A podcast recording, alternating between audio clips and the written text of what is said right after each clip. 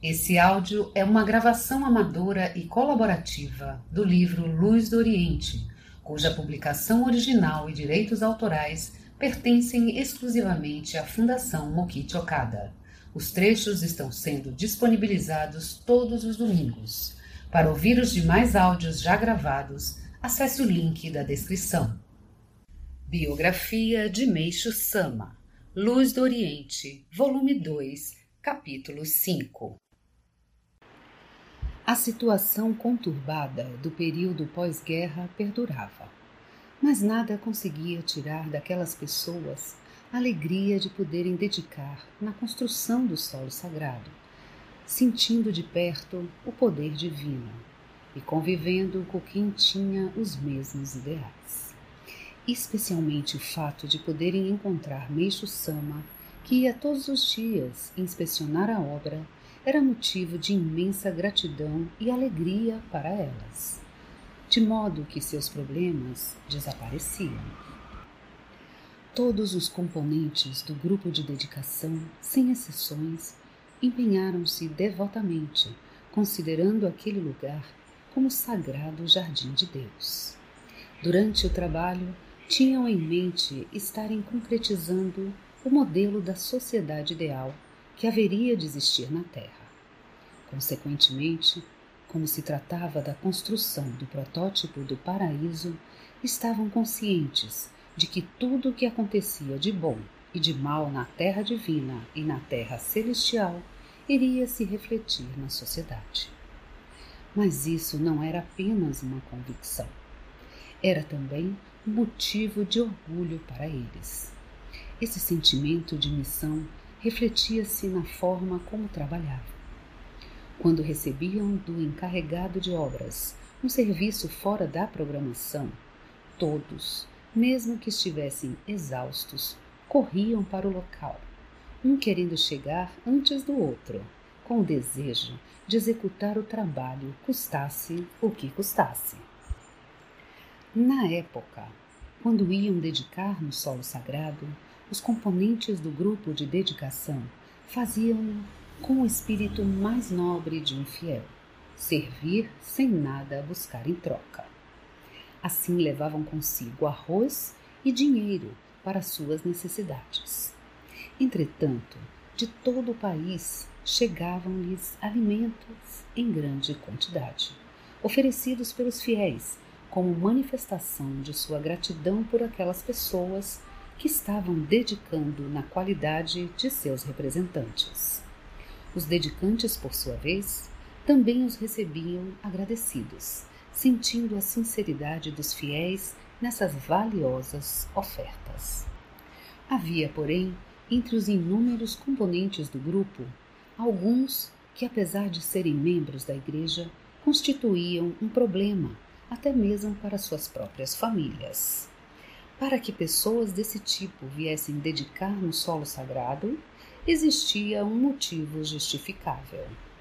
Aqueles que a cercavam, embora fizessem o máximo, pensando no seu bem, não conseguiam mudar seu íntimo, então faziam-nas participar da dedicação pela crença de que elas só poderiam mudar recebendo a luz do solo sagrado. Em abril de 1952, havia um grupo de vadios entre os dedicantes de Atami. Conquanto fossem jovens e fortes, não tinham vontade de dedicar. Passavam as horas debochando do trabalho dos demais e não obedeciam às instruções do encarregado, a quem chegavam a taxar de incompetente.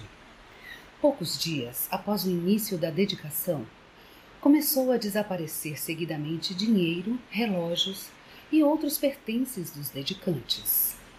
Segundo a opinião geral, os culpados eram aqueles indivíduos vadios. Algumas pessoas se exaltaram, querendo logo colocar tudo em pratos limpos, mas ficou decidido que todos iriam orar e velar por eles, para que reconhecessem seus erros e mudassem de atitude. Pouco tempo depois, a atitude dos jovens principiou a mudar. Eles começaram então a dizer: Não está certo que só nós fiquemos sem fazer nada quando viemos aqui para dedicar. Assim, passaram a participar dos trabalhos com os demais componentes do grupo. No momento em que se empenharam para valer, apresentaram um rendimento admirável, dando conta do serviço de duas ou três pessoas. E não foi só. O dinheiro e outros objetos que haviam desaparecido foram sendo devolvidos. Quando os outros dedicantes se ausentavam para o trabalho, eles os colocavam de novo em seus lugares sem que ninguém visse.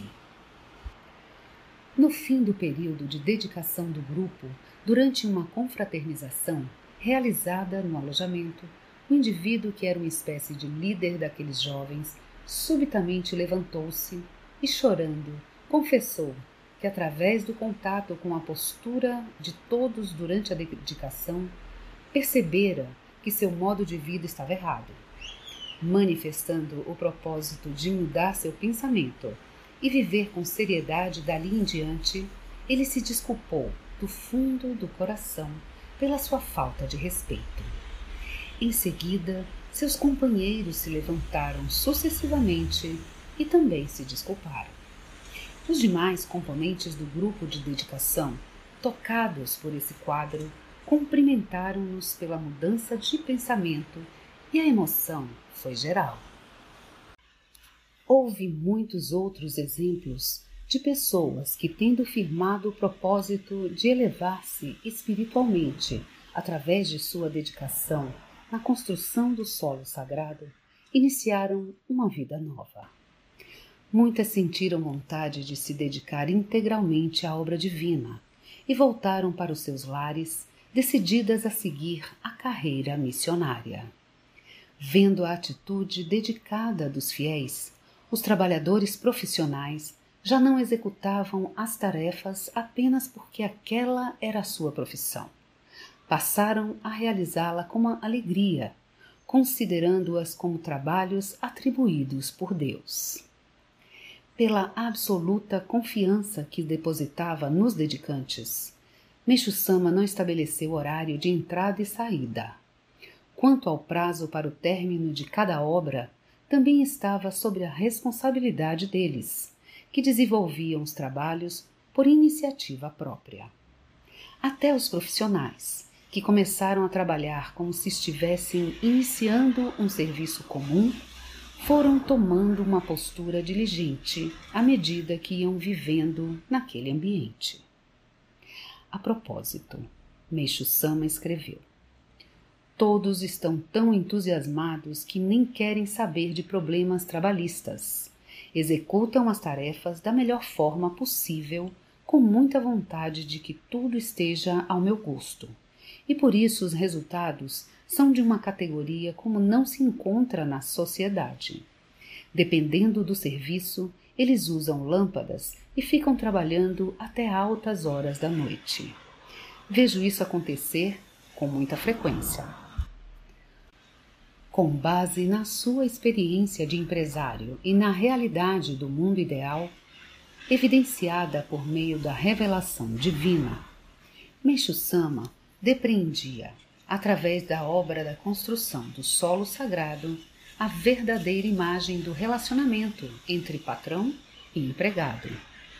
Nessa obra ficou patenteado que quando o empregado trabalha com todo afinco para engrandecer o patrão, e este também tem por objetivo a felicidade e o bem do empregado, o trabalho se desenvolve num ambiente celestial, rende mais e a empresa prospera. A obra de grande escala efetuada em Hakone e Atami foi realizada logo após o término da Segunda Guerra Mundial, quando os materiais e a maquinaria eram limitados. Consequentemente, como dissemos, ela foi quase que totalmente executada pelas mãos humanas.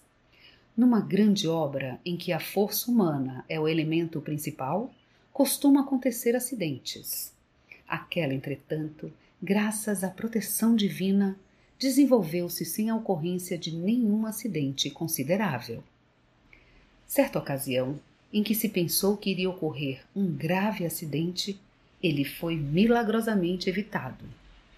No dia 8 de março de 1949, o jornal Ricari noticiou o seguinte fato. A construção do templo no Monte Zuyun, em Atami, apresenta um adiantamento inesperado graças à fervorosa dedicação de todos os fiéis. Dias atrás, aconteceram dois milagres misteriosos que absolutamente não foram uma simples coincidência. Um deles ocorreu por ocasião da escavação de uma montanha. Quando se escavam montanhas muito íngremes, ocorrem frequentes desmoronamentos de terra, os quais são extremamente perigosos. Ora, durante o trabalho de alguns dedicantes, houve um desmoronamento bem em cima deles. Como isso aconteceu de repente, eles não tiveram tempo para fugir. Assim pensou-se que todos tinham ficado soterrados. Mas qual não foi o milagre? Os dedicantes estavam enterrados só até a cintura, e seus ferimentos eram mínimos. Assim que foram socorridos pelos companheiros, recomeçaram a trabalhar normalmente. O outro milagre evidenciou-se durante o transporte de uma carreta que caiu num barranco de mais de 10 metros de altura.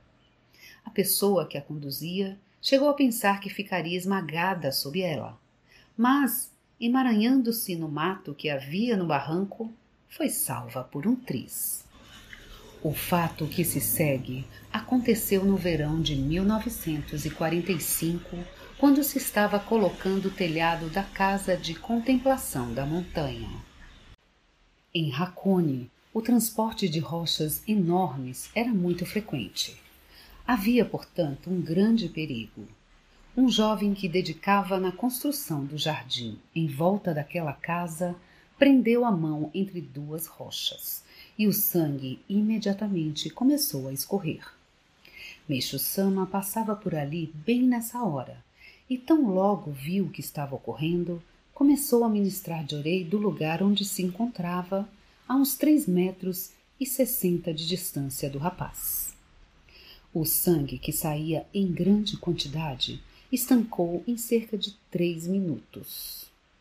Vendo isso, o mestre deixou o local como se nada tivesse acontecido, mas as pessoas que ali estavam ficaram maravilhadas, sentindo-se tomadas por uma sensação arrepiante, semelhante à emoção que se tem ao vencer uma guerra. Abismadas, permaneceram estáticas, olhando Meixo-sama se afastar. A construção dos jardins e os profissionais. A partir de 1944, Meishu Sama costumava passar de quatro a cinco meses em Hakone, época quente do ano, e o restante do ano em Atami.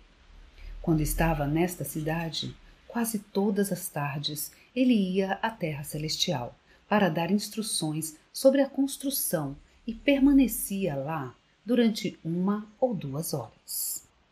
Estando em Hakone, saía várias vezes para o jardim, mas ao entardecer sempre dava uma volta de uma hora pela terra divina, andando bem devagar. Nessa ocasião, às vezes também dava instruções sobre a obra, mas sem se deter em pormenores. Ao ver o que ficara pronto, dizia: Está bom ou não está bom, e dava novas instruções. Uma vez dito está bom, a coisa estava decidida e ele jamais voltava a tocar no assunto. De início, quando os profissionais recebiam suas orientações, ficavam aborrecidos, pensando: ele é um amador e fica dando instruções. Entretanto, devido ao aguçado sexto sentido que o caracterizava e ao modo como ele dirigia o trabalho, jamais vacilando quando colocava um objetivo, logo lhe tiraram o chapéu e pouco a pouco passaram a obedecer-lhe de boa vontade. O discernimento e as decisões de Meixo Sama eram tão rápidos que as pessoas que recebiam suas instruções ficavam em apuros para seguir-lhe o ritmo. Os profissionais e os dedicantes, recebendo uma ordem sua, mostravam-se preocupados com o prazo e o orçamento, e frequentemente achavam que seria impossível executar a tarefa.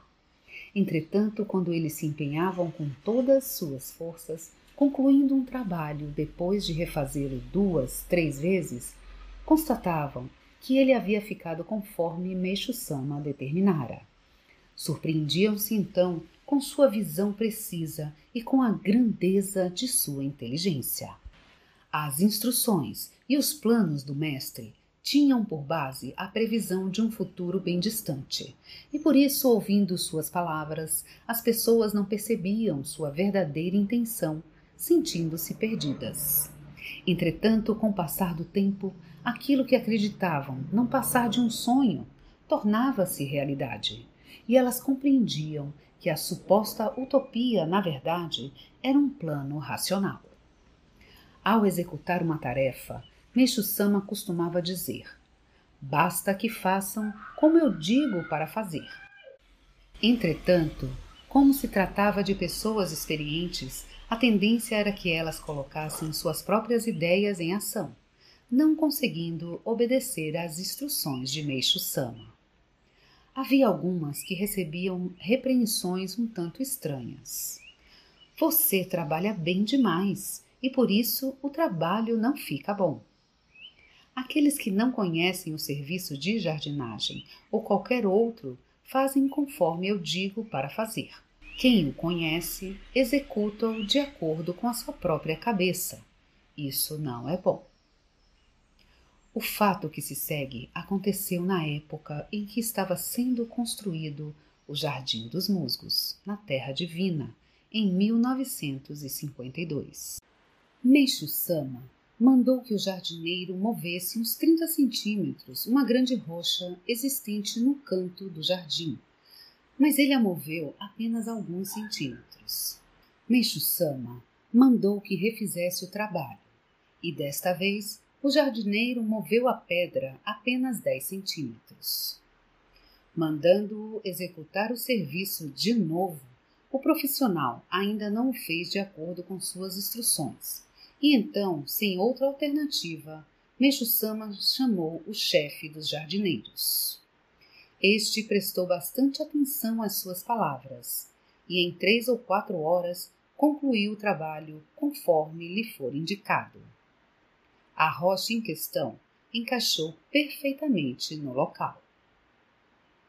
Ensinando a importância da docilidade, o mestre sempre dizia: ainda que a pessoa se julgue com capacidade para realizar algo, ela deve fazer docilmente aquilo que eu digo para fazer. Agindo-se assim, conseguem-se resultados magníficos.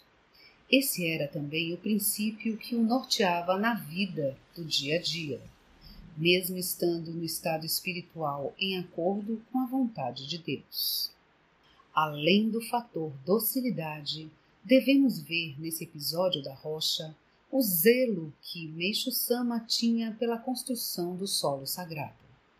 Se a rocha estivesse bem no meio do jardim, estaria muito à vista das pessoas, e por isso seria até natural que fosse preciso refazer o trabalho duas ou três vezes. Mas não. Ela estava em frente do salão de descanso do Museu de Arte, escondida atrás da ponte que vai dar no Jardim dos Musgos, não ficando muito à vista das pessoas. Além disso, era tão grande que duas ou três pessoas não conseguiam movê-la. Para deslocá-la um pouco era preciso usar uma cremalheira montada num cavalete formado de três toras. Se fosse atualmente, ela seria facilmente deslocada com máquinas, mas na época tudo era feito com a força humana, de modo que o trabalho não era nada pequeno.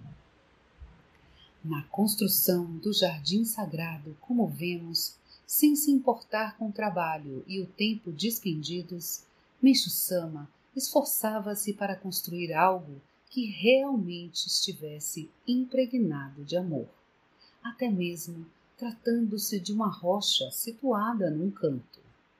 Esse seu sentimento está contido profunda e pormenorizadamente em cada árvore, e em cada pedra dos solos sagrados de Hakone e Atami.